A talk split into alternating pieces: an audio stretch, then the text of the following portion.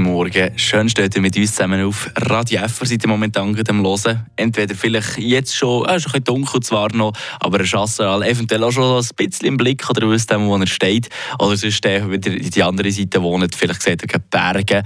Und habt dazu ein feines Kaffee oder ein Ovi und ein gutes Stück Brot in den Fingern, das ihr zum Morgen könnt essen könnt. Ja, das ist das Leben bei uns in unserer schönen Schweiz. Und was kommt euch sonst noch so in den Sinn, wenn ihr jetzt so an die Schweiz denkt? Hm, klar, oder? Käse und Schokolade. Und gerade für die Schoki, da sind wir ja bis auf Amerika raus bekannt. Wenn ich da zum Beispiel an die gelbe Kulzerei denke. Jag mich nicht, ich will nicht laufen. Ich bin voll mit Schoki. Aber habt ihr auch gewusst, dass die älteste Schokolaterie aus dem Schokiland Schweiz, genauer gesagt aus Freiburg, kommt?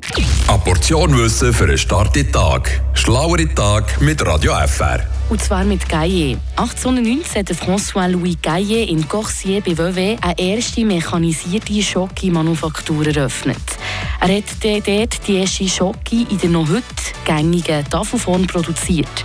Dank der maschinellen Fabrikation sind die hohen Preise gesunken und so auch für weniger wohlhabende Menschen zugänglich gewesen.